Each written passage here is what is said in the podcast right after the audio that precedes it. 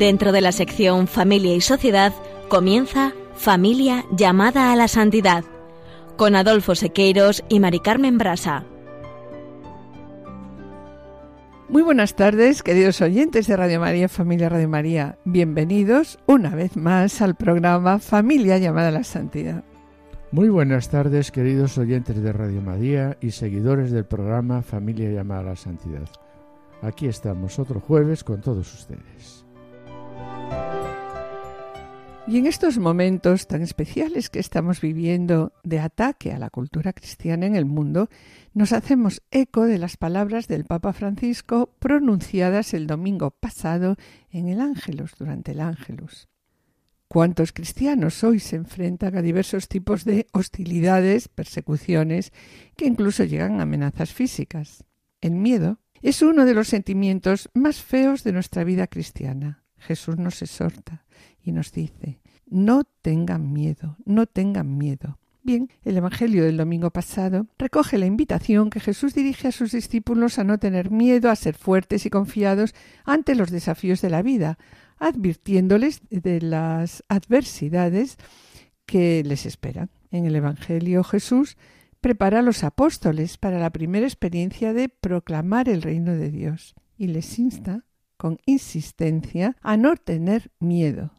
Jesús entonces aquí describe tres situaciones concretas a las que se enfrentan sus discípulos. En primer lugar, la hostilidad de los que quieren silenciar la palabra de Dios edulcorándola o silenciándola a los que la anuncian. En este caso, Jesús anima a sus apóstoles a difundir el mensaje de salvación que Él les ha confiado. La segunda dificultad con la que se encontraron los misioneros de Cristo es la amenaza física en su contra, o sea, la persecución directa de su pueblo, incluso hasta el punto de que los maten.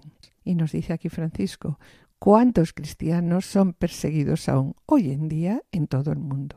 A estos discípulos de ayer y de hoy que sufren la persecución, Jesús les recomienda una vez más no temáis a los que matan el cuerpo, pero no pueden matar el alma. No hay que temer a los que intentan extinguir el poder de la evangelización mediante la arrogancia o la violencia. De hecho, no pueden hacer nada contra el alma, es decir, contra la comunión con Dios. Nadie puede quitársela a los discípulos porque esto es un regalo de Dios. Bien, y por último, el Papa continúa diciendo, el tercer tipo de desafío al que los apóstoles deben enfrentarse lo identifica Jesús en el sentimiento, en el sentimiento que algunos experimentan de que, pues de que el mismo Dios los ha abandonado, permanece distante y en silencio. Y también en este caso nos exhorta eh, Francisco a no tener miedo. Jesús, recordamos, no, que sufrió esta prueba en el huerto de los olivos, en la cruz, cuando decía, Padre, ¿por qué me has abandonado? ¿Cuántas veces se siente esta aridez espiritual? Pero no tenemos que tener miedo. El Padre nos cuida, porque nuestro valor es grande a sus ojos. Lo importante es la franqueza del testimonio de fe, reconociendo a Jesús ante los hombres, que nos pide pues, seguir adelante haciendo el bien. Con estas palabras, mis queridos oyentes, comenzamos el programa de hoy con el firme propósito de ser testigos fieles a las palabras de Jesús en el Evangelio. No tengamos miedo, no tengamos miedo de anunciar su palabra, pidiendo a María Santísima, modelo de confianza y abandono en Dios, en momentos de adversidad y peligro, que nos ayude a no ceder nunca al desánimo, sino a confiarnos siempre a Él y a su gracia.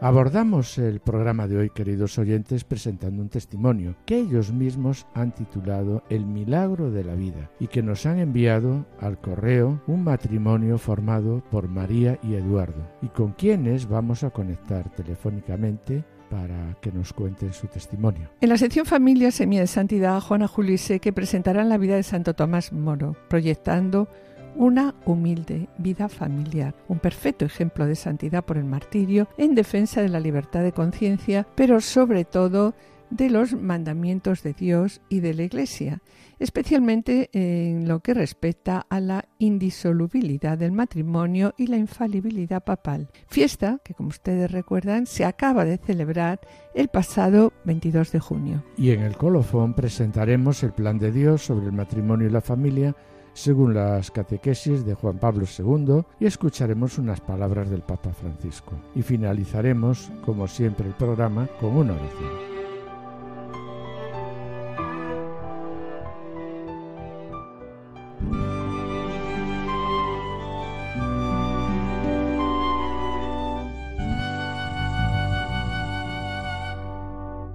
Escúchame, Señor, que te llamo. Ten piedad y respóndeme. Bien, pues queremos comenzar con este salmo, porque hoy tenemos con nosotros, conectados telefónicamente, a María, a María Álvarez Casa, que nos va a presentar su testimonio de esperanza y confianza en el Señor. María Álvarez Casa y Eduardo son un matrimonio joven que vive con responsabilidad, con esperanza y confianza en nuestra fe. Hola María, bienvenida a nuestra querida Radio de la Virgen. En primer lugar, lo que vamos a pedirte, porque sabemos que Eduardo en este momento está trabajando y no puede estar contigo, bueno, lo primero que vamos a pedirte es que os presentéis. Hola, yo me llamo María, tengo 30 años y mi marido Eduardo, que tiene 30 también, y llevamos 5 años casados.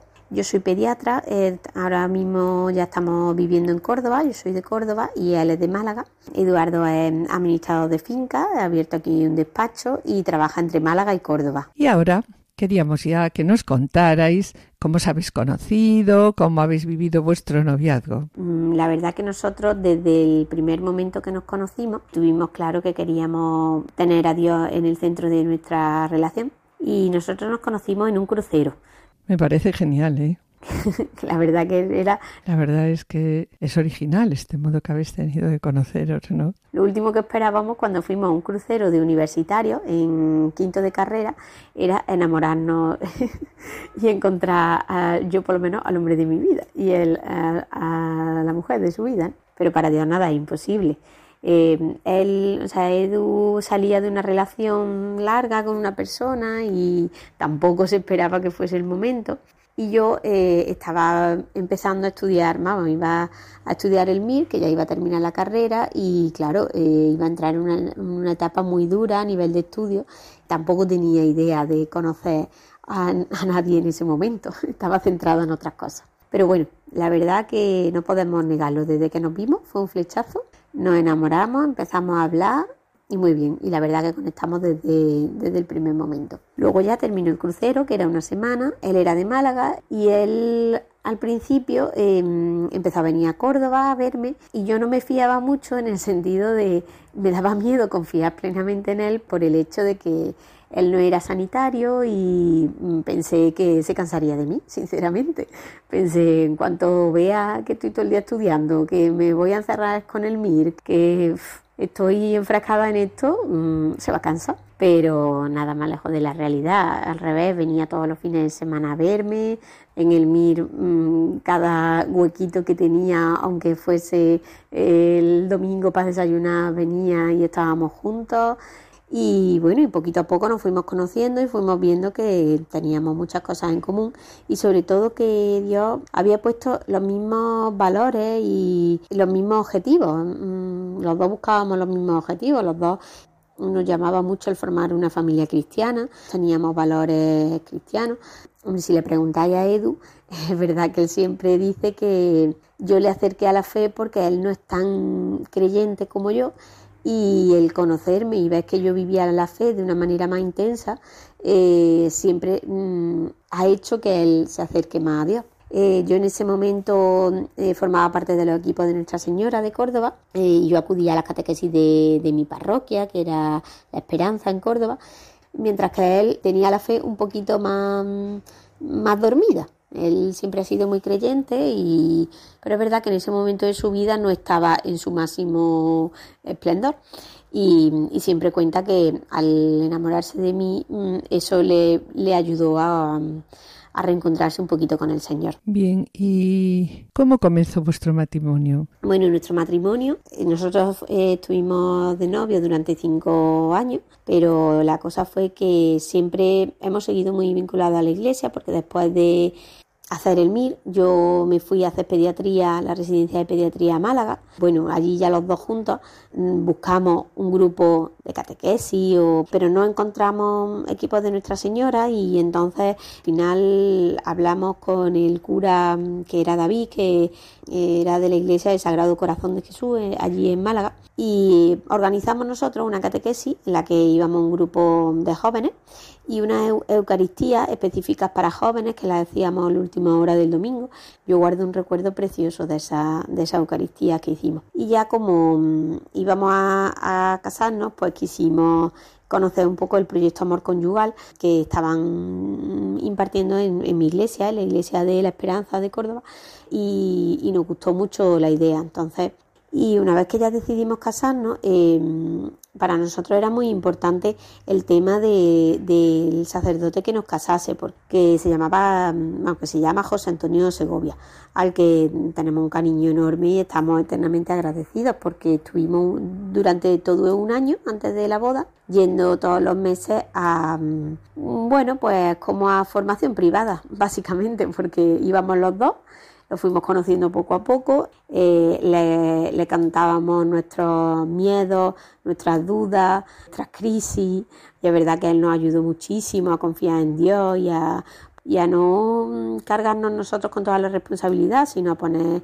la confianza en el Señor y la verdad que eso nos ayudó un montón. Y bueno, y después de un año pues nos casamos en la iglesia del Sagrado Corazón de, Córdoba, en San Hipólito. Y bueno, y a día de hoy pues seguimos formando parte de los equipos del proyecto Amor Conyugal y estamos súper contentos con nuestros coordinadores, Nuria y Miguel, y el equipo que forman, la verdad que no podemos estar más agradecidos. Y una vez que os casasteis, sabes tener hijos pronto, sabes que los niños vinieron pronto, ¿no? Pero sabemos, por lo que nos contasteis, que bueno, que habéis tenido algunos problemas. ¿Podrías contarnos esos problemas? Sí, sí, desde que nos casamos, nosotros confiamos en la voluntad de Dios y estábamos deseando que el Señor nos enviase hijos. Pero es verdad que bueno, que fue pasando el tiempo y bueno, y el, el embarazo no llegaba. Y entonces empezamos a agobiarnos un poquito por lo que empezamos a hacer una ruta de ginecólogos porque dijimos, bueno, a ver si es que hay algún problema o qué lo que pasa, porque también es verdad que las circunstancias no eran las más idóneas. Entonces, bueno, después de hacer una ruta de varios ginecólogos, eh, nos dijeron que eso, que no nos podían dar ninguna causa concreta, que algunos lo asociaban pues al estrés, al día a día, que vivimos muy ajetreados, pero que mm, como no ovulaba, no tenía la regla y que al no tener la regla, pues no me podía quedar embarazada de manera natural. Todos nos hablaban de la fecundación in vitro como la opción más, más recomendable, más simple, según su punto de vista. De hecho, hicimos una ruta de seis ginecólogos porque nosotros no estábamos muy convencidos, no nos gustó esa idea nunca desde el principio, porque somos muy creyentes y no sé, nos parecía un poco como meternos un poco en la voluntad de, actuar en la voluntad de Dios, ¿no? Y mm, no estábamos muy contentos. Entonces, bueno, uno de los ginecólogos le comentamos que, que, no nos convencía esa opción y nos comentó que, bueno, que podíamos intentar un tratamiento más simple, que era unas pastillas en las que inducía la ovulación e intentaba ver si de manera natural me quedaba embarazada. Hicimos un primer ciclo para intentarlo, mm, pero no fue, nos llevamos una pequeña decepción al ver que la analítica indicaba que no, que no había sido efectivo. Y de lo que acabas de contar, pues deduzco, ¿no? Que surgieron muchas dudas, vacilaciones. Entonces queríamos preguntaros, en este tiempo, ¿tuvisteis dudas? Sí, eh, con el paso del tiempo cada vez teníamos más dudas, nos, íbamos agobiando. Bueno, la verdad que yo me iba agobiando porque Edu en ese sentido estaba mucho más tranquilo y era el que me daba esa tranquilidad y esa confianza, pero yo sí me iba agobiando un poquito. Pero un día, mientras realizaba mi oración, pues sentí que el Señor me insistía en confiar en Él y en dejar de buscar ginecólogos. Y así lo decidimos. Entonces dije, bueno, pues vamos a darnos una tregua, vamos a dejar todo en manos de Dios y vamos a confiar. Y bueno, llegó diciembre y aprovechamos el puente de la Inmaculada para organizar un viaje a Oporto. Pero desde hace mucho tiempo yo mm, había ido con mi abuela. Ella me llevó al monasterio de Guadalupe y yo tenía muchas ganas de volver. Así que aprovechamos el camino y paramos allí. Entonces fuimos al monasterio de Guadalupe, de Guadalupe nos quedamos allí y tras rezarle un buen rato a la Virgen y pedirle que me diera su confianza para no desesperar y saber poner mi vida en las manos de Dios, subimos a ver a la Virgen. Bueno, nos sorprendió mucho fue nuestra sorpresa cuando, que como éramos la pareja más joven, el monje eh, nos eligió para poderle dar la vuelta a la Virgen y colocarla de nuevo en su posición, por lo que pudimos tocarla y la verdad que fue un privilegio que nos encantó. Entre otras cosas, eh, también le pedimos a la Virgen por la situación laboral de de mi mejor amiga Clara, que estaba pasando por un momento más difícil, y del primo de mi marido, que mm, también estaba un poquito estancado. Como anécdota, contás que fue muy curioso porque nada más salir de Guadalupe me llamó mi amiga para decirme que la habían contratado en una gran empresa y que además que le encantaba y que era la que ella pensaba que sería ideal en sus circunstancias, pero que veía muy difícil. Así que la verdad que no nos lo podemos creer. Pero eso no fue todo, porque horas más tarde, por la tarde, nos llamó el primo de mi marido para contarnos que después de 12 años estudiando y agobiadísimo mm, con la carrera, pues había conseguido su primer contrato. Así que la verdad que no podíamos estar más contentos. Y no nos quedó ningún, ninguna duda que había sido la Virgen, por supuesto. La verdad es que de lo que acabas de contar vemos cómo vuestra vida es una vida de confianza y entrega sin reservas a la acción de Dios. Nos cuentas cómo decidisteis abandonaros en Él para esperar, porque sabemos que Dios es Padre y que tiene una inmensa compasión por nosotros y que quiere pues para que sus hijos le hablen sin miedo, ¿no? Y por eso, en toda esa etapa que nos estás contando, vemos cómo la oración era algo fundamental en vuestra vida y que en la oración tú le contabas todo al Señor, incluso aquello que os estaba preocupando tanto. Y luego también hemos visto, por lo que contáis, ¿no? que a continuación pues os abandonasteis en él, lo que él quisiera. ¿Y qué ocurrió? Después, a la vuelta de vuestro viaje a Guadalupe, la verdad es que ya tengo curiosidad. Bueno, pues tras la vuelta de nuestro viaje, eh, en el que también aprovechamos para mm, parar en el santuario de Fátima, ya que eh, estuvimos en Portugal, eh, nos vimos envueltos ya en todos los preparativos de navideños, porque ya era plena Navidad. Y recuerdo que en esos días me sentía como... Mm, enseguida fue como la sensación de que te va a bajar la regla, de que va a tener el periodo. A ver si empieza la cosa a normalizarse un poquito. Y sin embargo los días iban pasando, pero los síntomas seguían ahí, pero nada, el periodo no venía. Así que mm, fue mm, surgiendo en mi mente la idea de hacerme un test de embarazo por si acaso. Si total, ya me había hecho tanto a lo largo de ese año que tampoco digo, bueno, uno más, ya está. Y lo que ocurrió es que un día mientras estaba rezando, sentí que el Señor me dijo, mm, tranquila, no seas tan rápida, porque espérate al día de Reyes y el día de Reyes te haces tu test. Y no entendí muy bien esa, esa sensación, ¿no? Esa, pero dije, bueno, ya está. Si, si el Señor me lo pide así, pues confío, sí, total.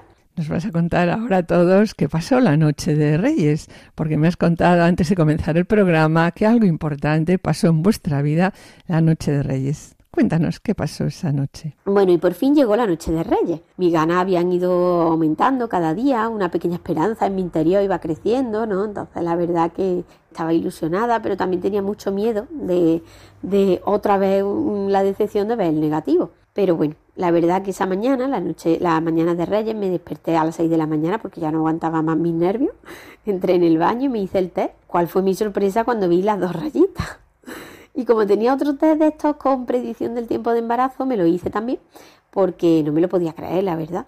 Y marcó embarazada de más de tres semanas. Y la verdad es que era como un sueño, no, no, no daba crédito. Y por supuesto ya era incapaz de dormirme, claro, cualquiera vuelve a dormirse.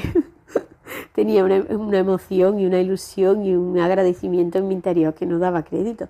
Así que me fui al salón y empecé a pensar cómo podía yo contárselo a Edu de una manera especial, mm, porque él sí que no se esperaba nada, nada, nada. Yo tenía una mínima sospecha, pero él desde luego nada. Entonces se me ocurrió escribírselo en un cartelito, mm, ponerle un mensajito y le puse y el mejor regalo de Reyes nos lo hace el Señor. Y debajo le coloqué los dos test de, embarazo, puse la mesa del salón con la figura del Sagrado Corazón que tenemos aquí en casa, todo rodeado de, regalos, pero después los mirábamos diciendo, hay que ver qué absurdo el materialismo, ¿verdad? Porque todos los regalos de Reyes pasaron a no tener ningún sentido al lado de algo tan grande como, como este pequeño milagro, ¿no? Y bueno, y finalmente, pues de darle la gracia a Dios sin parar, porque no podía parar, era una sensación de agradecimiento tan grande y de, y de confianza, de, saber que era el Señor y la Virgen quien nos mandaba este regalo, pues ya al final desperté a mi marido, porque yo ya no aguantaba más. Y la verdad que nunca olvidaré la expresión de su cara cuando vio el regalo. Fue una mezcla entre alegría, incredulidad, sorpresa,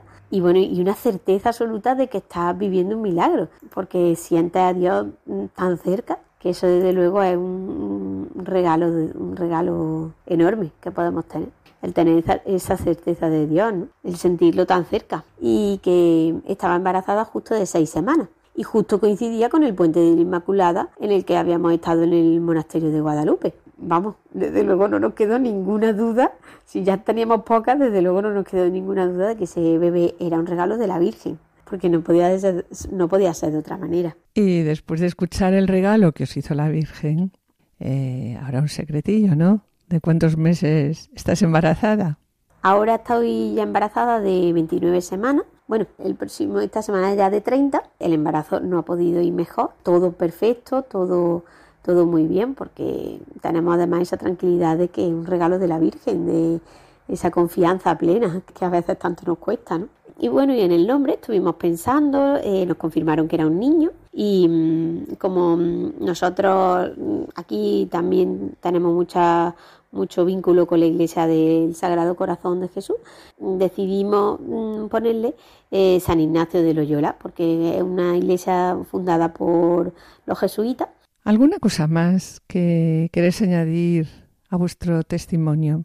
Bueno, pues añadir nada, que con este testimonio lo que esperamos es poder ayudar a otras parejas que estén, otros matrimonios que estén pasando por momentos de debilidad en su fe o que piensen que Dios no lo escucha, que bueno, que vean que Dios, eh, para Dios nada es imposible, que Él siempre nos escucha y nos cuida y que no hay nada que le pida a su madre María que Él no nos lo dé.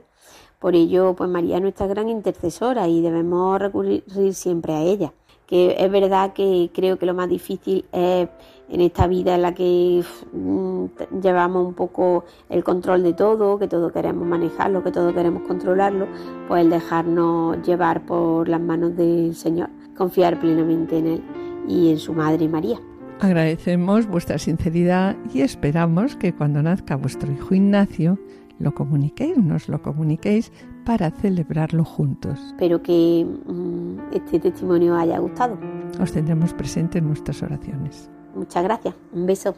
Cuando dos se quieren, cuando dos se aman, brilla la luz en sus miradas. El testimonio que hemos escuchado nos invita a vivir en esperanza y con total confianza en Dios. Pero la verdad es que esto es difícil, no es nada fácil. ¿Por qué? Porque exige que vivamos con responsabilidad nuestra fe te acojamos con agradecimiento y asombro cada día de nuestra vida como que pues como un regalo que es de Dios. La esperanza vigilante y la paciencia son dos características que definen a quienes han encontrado con Jesús, como hemos visto, como acabamos de ver ahora, en el testimonio de María y Eduardo, disponiendo su vida en la confianza y la espera, y siendo conscientes, como han sido ellos, de que el futuro no solo obra de nuestras manos. Una vez más, María y Eduardo, queremos daros las gracias por el testimonio que acabáis de presentar, en el que vemos que cada día esconde un gran misterio de la gracia y de que en nuestro mundo no necesitamos otra cosa que no sea una caricia y la ternura de Dios.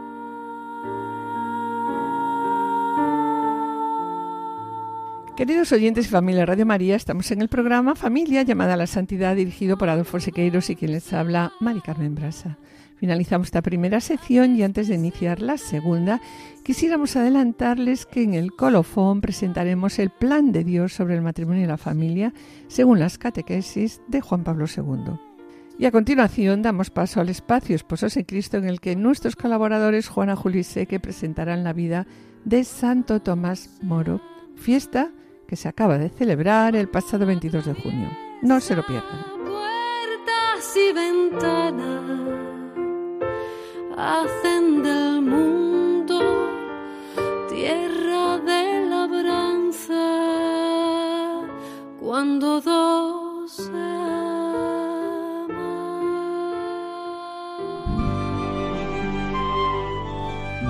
Esposos en Cristo.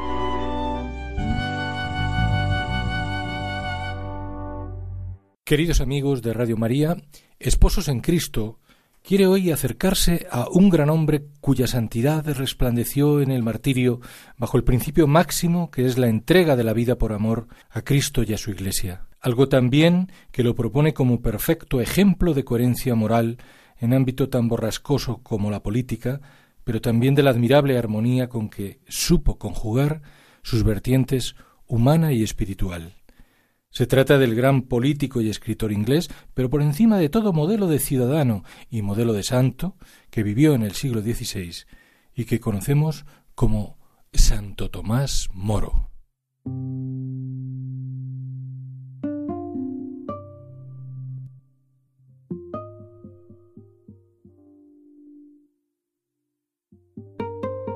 Y sin embargo, junto a su faceta más conocida como personaje histórico, de enorme trascendencia en el plano político, cívico y religioso, y como hombre de recias virtudes humanas, Tomás Moro guarda un perfil menos conocido y para nosotros también de gran relevancia. Nos referimos a su vida ejemplar como esposo y como padre.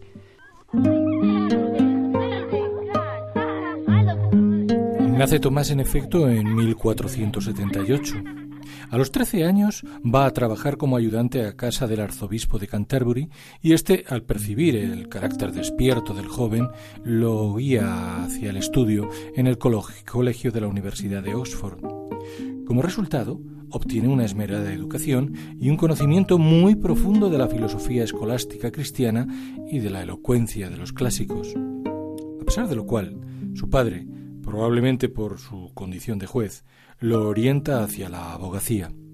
Así que apenas cumplidos los 22 años, Tomás se convierte en un brillante doctor y profesor en Derecho. Justo por entonces, no obstante, comienzan a asaltarle dudas sobre su auténtica vocación. Y así resultó que a principios de 1505 contrajo matrimonio con Juana. Ambos fueron muy felices, y tuvieron cuatro hijas que fueron el centro del amor de Tomás. A su educación se dedicó con tal esmero que su hogar era como, conocido como la Academia Cristiana. En 1511, sin embargo, cuando su hija mayor apenas tenía cinco años, Juana murió y Tomás casó en segundas nupcias con Alicia Middleton. A Alicia, como antes a Juana, la amó tiernamente.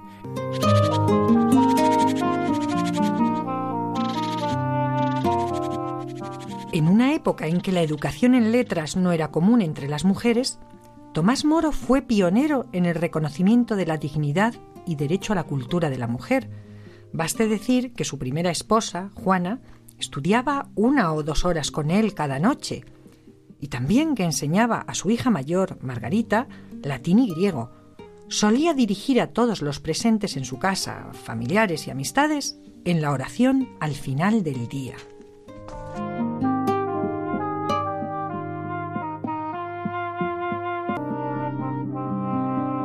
Así recitaba junto con sus hijas oraciones, salmos, letanías, sufragios, además de rezar comunitariamente en la capilla al lado de su esposa y de los sirvientes antes de acostarse. Además era habitual que en la mesa se leyera un pasaje de las Sagradas Escrituras con los comentarios de algún famoso exegeta cristiano. La lectura la hacía una de sus hijas, y a su término, Moro preguntaba a alguno de los que le acompañaban por el sentido que debía dar al texto. Cierto que después Tomás introducía un tema más ligero y todos se divertían animadamente.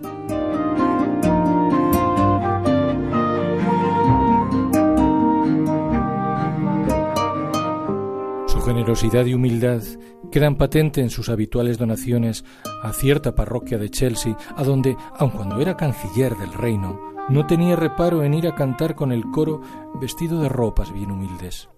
También solía visitar personalmente a las familias sin recursos para conocer sus necesidades y ponerles remedio. Su vasta cultura hizo que Tomás Moro escribiera un buen número de libros, muchos de ellos contra los protestantes, pero el más famoso es el que se llama Utopía. En él se describe una nación que en realidad no existe, pero que debería existir. En su escrito ataca fuertemente las injusticias que cometen los ricos y los altos miembros del gobierno con los pobres y los desprotegidos, y va describiendo cómo debería ser una nación ideal. Esta obra lo hizo muy conocido en toda Europa. En efecto, su creciente prestigio hizo que en 1529 Moro fuera nombrado por el rey canciller, o lo que es lo mismo, ministro de Relaciones Exteriores, pero este altísimo cargo no hizo variar su sencillez y su espíritu familiar. Siguió asistiendo a misa cada día, confesándose con frecuencia, comulgando. Amable para con todos, alguien llegó a decir, parece que lo hubieran elegido canciller solamente para poder favorecer más a los pobres y desamparados. Todo cambiaría, sin embargo, dos años después para él, para los suyos y para los cristianos ingleses en general.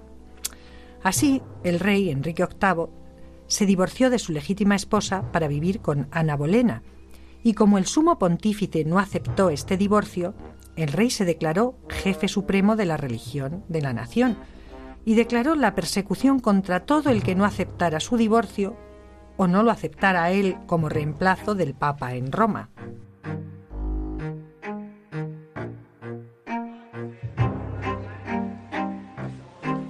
Moro entonces, firme en sus convicciones y en su fe, fue destituido de su alto puesto.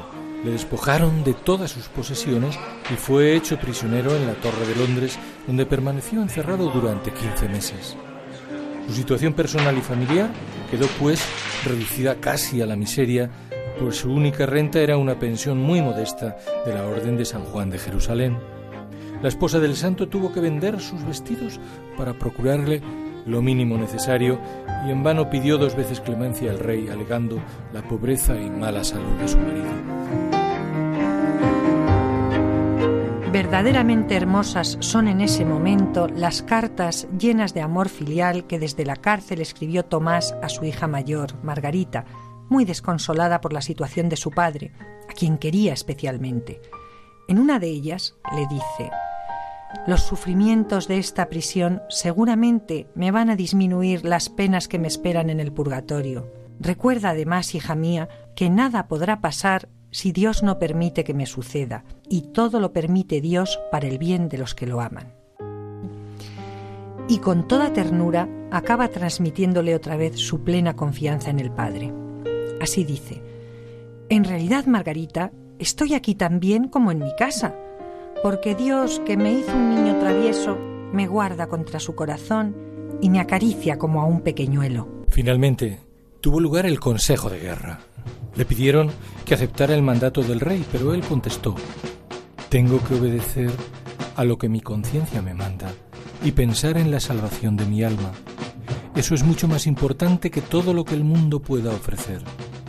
No acepto esos errores del rey, así que fue condenado a muerte. Tomás, entonces, recordando de nuevo a su hija Margarita, la consuela por carta y le ofrece su último ejemplo de este modo. Ten pues buen ánimo, hija mía, y no te preocupes por mí, sea lo que sea que me pase en este mundo. Y acaba Tomás con plena humildad, suplicando la gracia de Dios en momento tan decisivo. Dame, buen Señor, tu amor y tu favor, que mi amor a ti, por grande que pueda ser, no podría merecerlo si no fuera por tu gran bondad.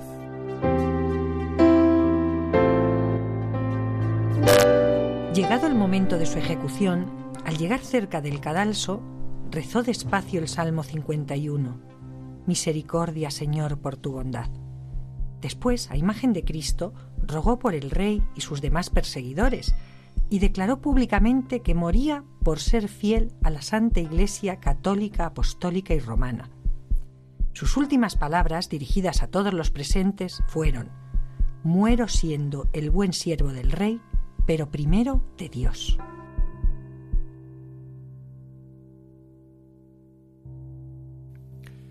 En el martirio de Tomás Moro necesariamente han de considerarse varios aspectos.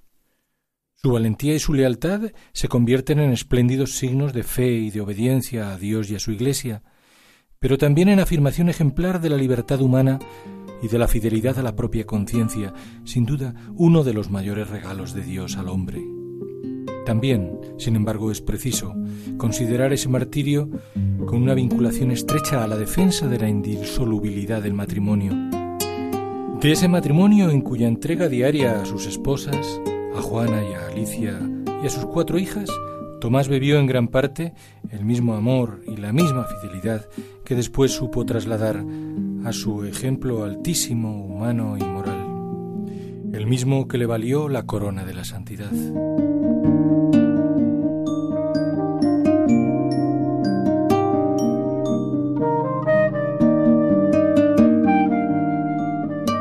Cierto que tuvieron que transcurrir más de cuatro siglos en este reconocimiento, precisamente allá por 1935. Y sin embargo, su carácter de mártir de la fe, ejemplo de coherencia moral en ámbito tan borrascoso como la política, y la admirable armonía con que supo conjugar lo humano y lo sobrenatural, condujeron a que en el año 2000 el entonces Papa Juan Pablo II lo proclamara patrón de los políticos y los gobernantes, por cuanto su vida fue ejemplo de santidad en medio de las tribulaciones y persecuciones que le procuró la alta política, por la defensa hasta la muerte de los ideales humanos más nobles y de la fe cristiana, incluido el matrimonio en Cristo.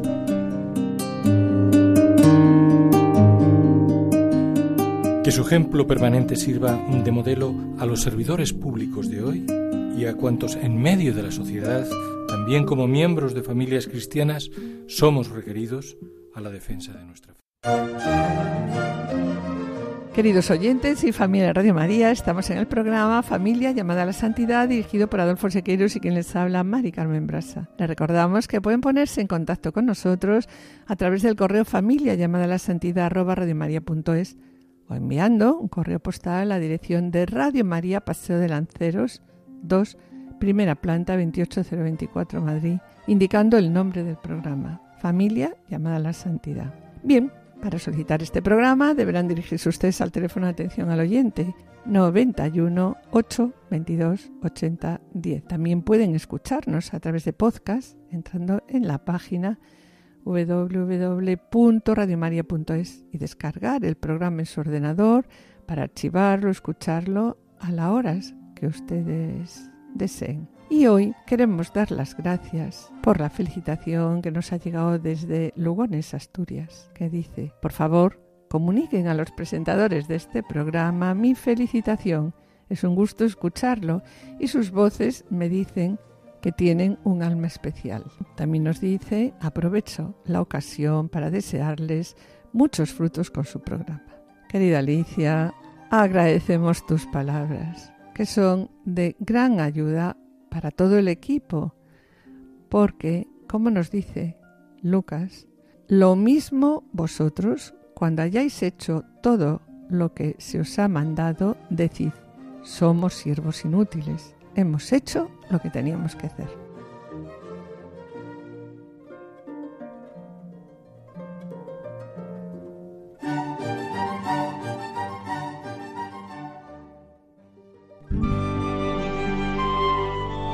Colofón.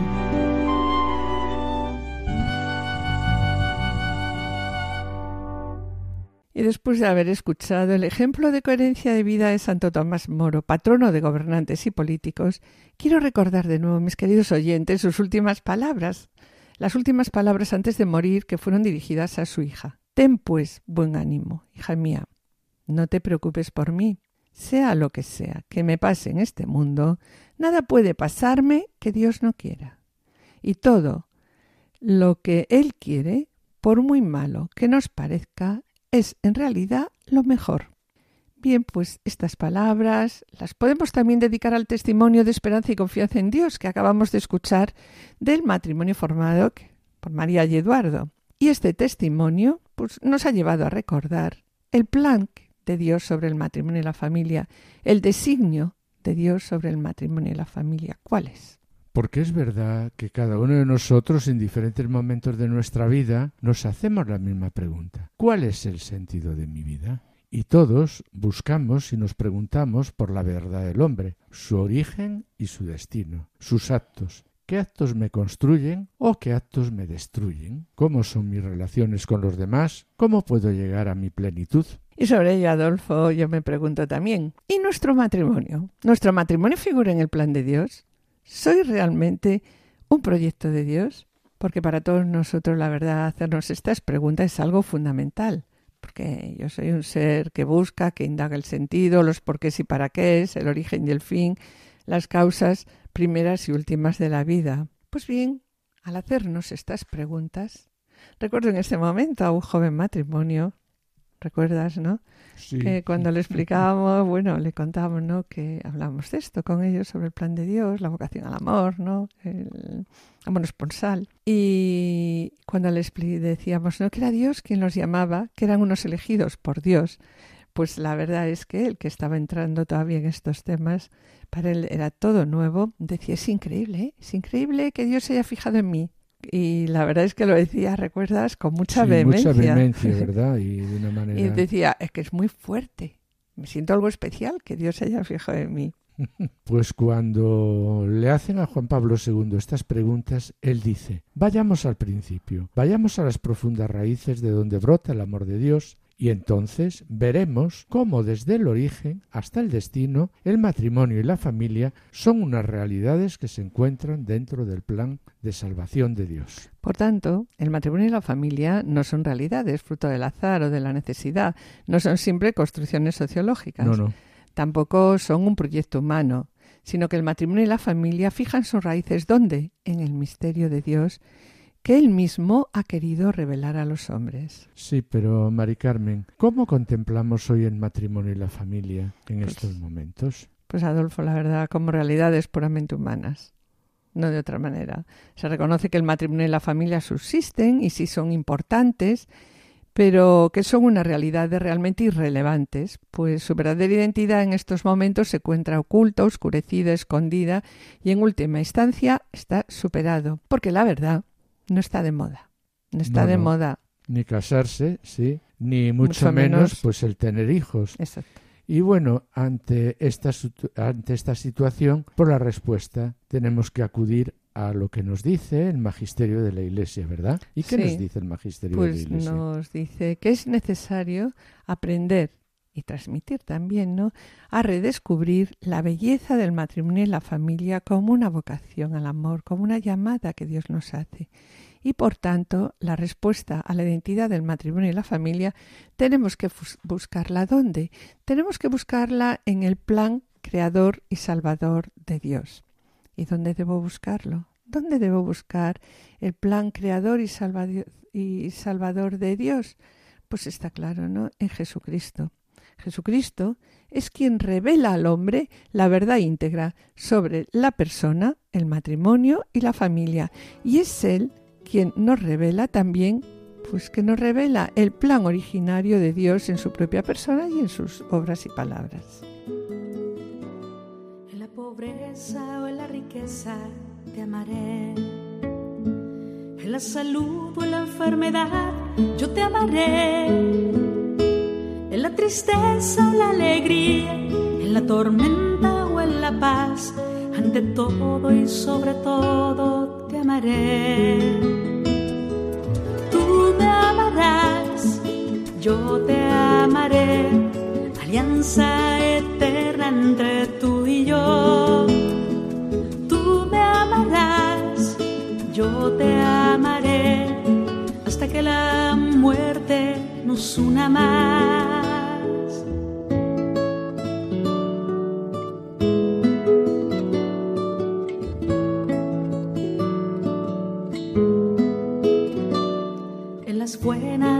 Las malas te amaré.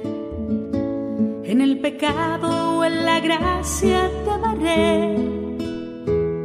En la noche o en el día, en la fuerza o la debilidad, ante todo y sobre todo te amaré. Tú me amarás. Como acabamos de comentar, ¿no? Si es Jesucristo quien revela al hombre la verdad íntegra sobre la persona, el matrimonio y la familia, pues vamos a ponernos manos a la obra. Vayamos a Jesucristo. Vayamos a Jesucristo a descubrir el proyecto originario de Dios sobre qué es, sobre el matrimonio y la familia.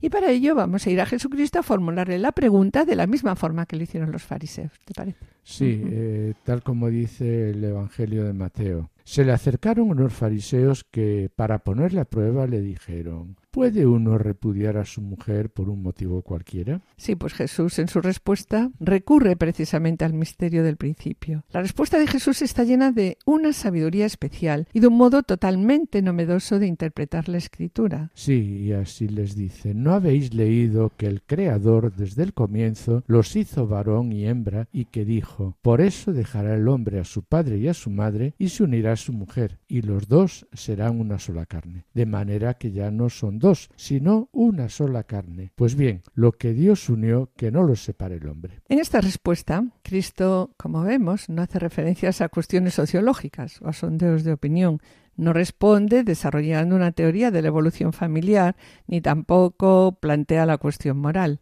La afirmación de Jesús es clara, es rotunda y contundente. Su respuesta se basa en la firme convicción de que existe un plan de Dios sobre el matrimonio y la familia. Sí, como vemos, las palabras del Señor a la pregunta de los fariseos Son, son, claras. eh, muy claras eh, y a la vez también muy exigentes. Ajá. Pero ¿cómo negar que esta es la respuesta que mejor expresa el sentido profundo del auténtico amor conyugal? Mari Carmen. Sí, de la respuesta de Jesús destacamos un primer aspecto. Que el amor conyugal no puede reducirse a una elección temporal, merced a las circunstancias, o peor aún, merced a los estados de ánimo.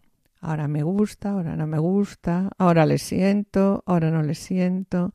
Es que ya no le quiero. En principio, nos dice Mateo, los creó hombre y mujer. De este modo, Jesucristo presenta a sus interlocutores la existencia de un plan que sólo puede ser plenamente conocido y desarrollado por los creyentes y que conciernen tanto al matrimonio como a la familia. Jesucristo, al hacer referencia a la creación, manifiesta aquí la unidad del plan de Dios sobre el hombre, ¿no? Y el culmen de esta relación pues se realiza en Cristo. Por lo tanto, en el encuentro con Él entramos en la comunión con Dios Padre. Y ahora nos preguntamos también de nuevo, ¿en qué consiste este designio del plan de Dios sobre el matrimonio y la familia de una manera más concreta? Sí, pues el Génesis nos lo explica también, ¿eh? Cuando Sí. dice, por eso dejará el hombre a su padre y a su madre, se unirá a su mujer y serán los dos una sola carne. Con estas palabras, una sola carne, realmente la palabra es muy fuerte, ¿no?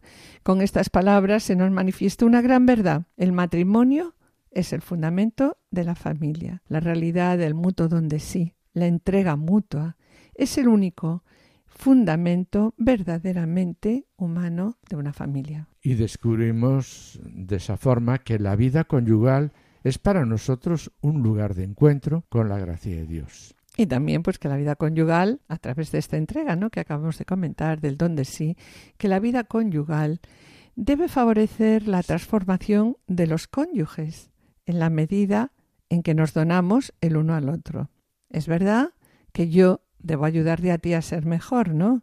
Y Sí. tú debes de ayudarme a mí a qué? A ser También mejor. a ser mejor. Claro, dando muerte a nuestro egoísmo, corrigiendo nuestros defectos. Y esto es algo que en la vida conyugal nos debe ir llevando poco a poco a ir construyendo una comunión, una comunión cada vez más fuerte e intensa en el Señor.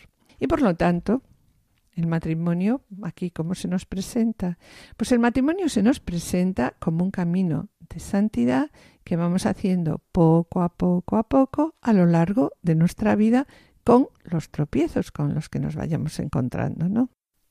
Y para finalizar sobre el plan de Dios, sobre el matrimonio y la familia, queremos destacar aquí, mis queridos oyentes, las palabras del Papa Francisco, que como siempre, directas, simples y claras, nos sorprenden con una fuerte y vibrante llamada, dirigida a quién? Dirigida a los esposos en la catequesis sobre el sacramento del matrimonio del día 2 de abril del año 2014. Oggi concludiamo il ciclo di catechesi sui sacramenti parlando del matrimonio. Questo sacramento ci conduce nel cuore del disegno di Dio este sacramento nos conduce al corazón del diseño de Dios, que es un diseño de alianza con su pueblo, con todos nosotros, un diseño de comunión. Al inicio del libro de la Génesis, el primo libro de la Biblia, a coronamento del racconto della creazione si dice Dio creò l'uomo a sua immagine, a immagine di Dio lo creò al principio del libro del Génesis dice, Dios creó al hombre a su imagen, a imagen de Dios lo creó, varón y mujer los creó. Por eso dejará el hombre a su padre y a su madre, se unirá a su mujer y los dos serán una sola carne. La imagen de Dios es la coppia matrimonial, el hombre y la donna, tutti e due, non soltanto il maschio, l'uomo non soltanto la donna, no, tutti e due. E questa è l'immagine di Dio. E l'amore, l'alleanza di Dio con noi La imagen de Dios es la pareja matrimonial, es el hombre y la mujer, los dos. No solo el varón, el hombre, no solo la mujer, sino los dos. Y esta es la imagen de Dios. Y el amor y la alianza de Dios en nosotros está allí, está representada en aquella alianza entre el hombre y la mujer. Y esto, dice el Papa, es muy bello, es muy bello. Hemos sido creados para amar como un reflejo de Dios y de su amor. Y en la unión conyugal, el hombre y la mujer realizan esta vocación en el signo de la reciprocidad y de la comunión de vida plena y definitiva. Cuando un uomo o una donna celebrano il sacramento del matrimonio, Dio, per così dire, si rispecchia in essi, imprime in loro i propri lineamenti. Cuando un hombre y una mujer celebran el sacramento del matrimonio, Dios, por así decir, se refleja en ellos. Les imprime sus propios rasgos y el carácter indeleble de su amor. Un matrimonio es el icono del amor de Dios con nosotros y es muy bello. El amor de Dios que se rispecchia nel matrimonio, nella coppia che decide di vivere insieme. E per questo el amor de Dios que se refleja en el matrimonio, en la pareja que deciden vivir juntos. E Por eso el hombre deja su casa, la casa de sus padres, y se va a vivir con su mujer y se une tan fuertemente a ella que se convierte, dice la Biblia, en una sola carne. No son dos, son uno. Tú sabes que te amo, tú sabes todo, tú sabes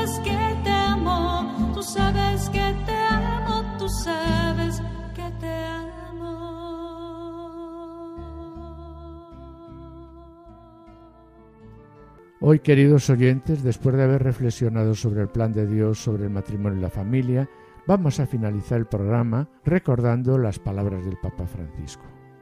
Sabemos bien cuántas dificultades y pruebas experimenta la vida de los esposos. ¿Qué es lo importante? Lo importante es mantener vivo el vínculo con Dios, que está en la base del vínculo matrimonial. Y el verdadero vínculo, ¿cuál es? Es siempre con el Señor. Cuando el esposo reza por la esposa, y la esposa reza por el esposo, esta unión se fortalece. Uno reza por otro. Pues bien, siguiendo este consejo, mis queridos oyentes, queremos proponeros hoy rezar diariamente por tu esposo, por tu esposa. Yo debo rezar por Adolfo para que sea mejor y está claro que Adolfo debe rezar por mí, pues también para que sea mejor, ¿no? Puesto que nuestra única vocación, ¿cuál es? Nuestra única vocación debe ser amarnos hasta dar la vida, el uno por el otro. Y este es el camino de santidad que se nos presenta al hombre y a la mujer por medio del amor esponsal a través del matrimonio. Ambos estamos llamados por Dios a qué? A, la, santidad. Y bien, mis queridos oyentes, con pena tenemos que despedirnos. En el programa de hoy, María y Eduardo nos han presentado su testimonio, que ellos mismos han titulado el milagro de la vida a quienes una vez más damos las gracias. En la sección Familia Semilla de Santidad, Juana Julio Seque nos han presentado la vida de Santo Tomás Moro, fiesta que se acaba de celebrar el pasado 22 de junio. Y en el colofón hemos presentado el plan de Dios sobre el matrimonio y la familia según las catequesis de Juan Pablo II y unas palabras del Papa Francisco. Yo espero seguir con ustedes el próximo martes a las 17 horas en el programa médico para que tengan vida con la doctora Silvain. Agradecemos a los asistentes del control de sonido y esperamos estar de nuevo con ustedes los dos juntos el jueves dentro de dos semanas, a esta misma hora, a las 20 horas, en el programa Familia llamada a la Santidad. Muchas gracias por su atención, hasta la próxima audición y que el Señor les bendiga. A continuación, damos paso a Lorena del Rey del programa Voluntarios. No se lo pierdan, permanezcan a la escucha, permanezca con nosotros en Radio María. Han escuchado Familia llamada a la santidad con Adolfo Sequeiros y Mari Carmen Brasa.